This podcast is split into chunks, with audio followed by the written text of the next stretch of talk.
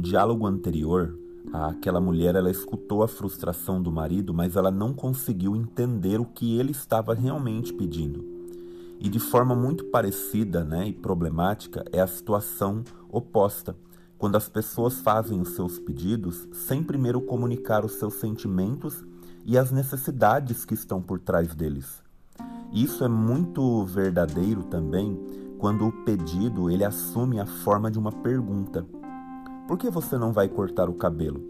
Essa pergunta ela pode facilmente ser entendida por um filho jovem como uma exigência ou mesmo como um ataque, a menos que os pais se lembrem de primeiro revelar seus próprios sentimentos e necessidades.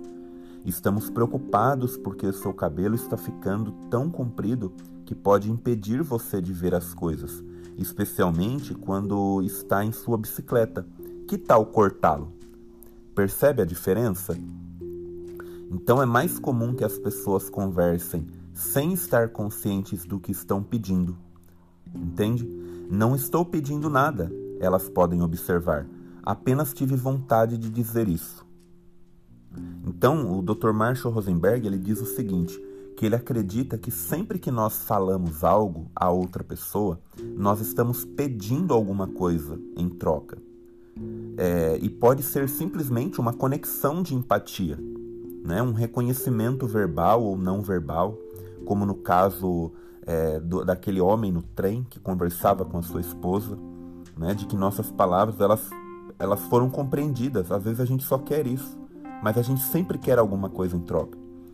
Então, ou podemos estar pedindo honestidade também, né? Desejamos saber qual é a reação honesta do ouvinte a nossas palavras. Ou ainda podemos também estar pedindo uma ação que satisfaça a nossas necessidades. Então, quanto mais claros formos a respeito do que queremos da outra pessoa, mais provável será que nossas necessidades estarão sendo atendidas.